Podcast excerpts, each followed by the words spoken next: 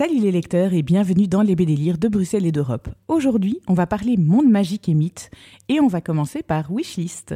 C'est le retour de Marcus, le jeune qui, suite à une séance de spiritisme qui avait mal tourné, se retrouve affublé d'un démon. Après le sympathique démon clé, il se retrouve maintenant à la tête de Cradoc, qui a bien l'intention de dominer le monde entier.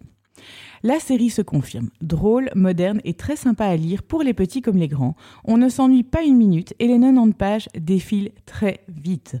Je vous encourage à découvrir cette série qui en vaut la peine, Wishlist tome 2, Le caïd du lycée, de Ced Estivo, aux éditions Dupuis. Ensuite, je vous propose de découvrir La princesse de Mars.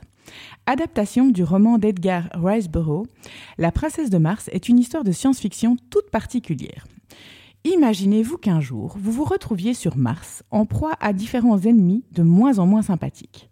Comment pourriez-vous faire pour survivre? Eh bien, ce sera tout l'enjeu de cet album. Incontestablement, la créativité et l'horreur sont au rendez-vous. L'histoire est pleine de rebondissements, les personnages sont terrifiants et le personnage principal s'en tire finalement fort bien dans ce milieu plus qu'hostile. Si vous êtes amateur de fantastique, ne passez pas à côté de ce diptyque La princesse de Mars de Jean-David Morvan et Francesco Biani, d'après l'œuvre d'Edgar Riceborough aux éditions Glénat. Ensuite, je vais vous parler du Roi Louvre tome 3. Alors que Baïdar, le chef des masculinistes, s'allie avec le général Tricia pour conquérir le royaume, Petit Gré est toujours en fuite avec Rum et leur équipe, et cette épopée s'avère fantastique à bien des égards. Le royaume est dans la tourmente, car le roi est au plus mal et son héritière, Petit Gré, est en fuite. N'envisagez pas de lire cet album sans les deux précédents, vous n'y comprendriez absolument rien. Pour tout vous avouer, je les avais lus et comme je ne m'en souvenais que dans les grandes lignes, j'ai eu un peu de mal.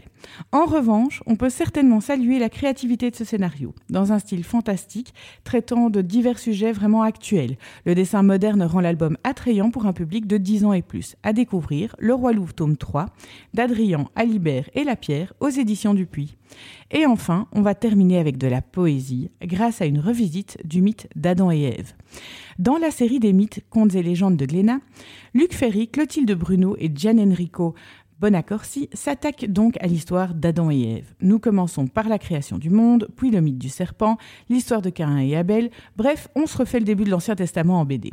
C'est plutôt joli et rapide au niveau de la lecture car il y a très peu de texte. En revanche, certains passages de la Bible ont été éludés, mais bon, on reste sur la légende qu'on connaît. À la fin, un cahier didactique vous permettra d'aller plus loin dans la présentation des mythes liés au début de l'humanité.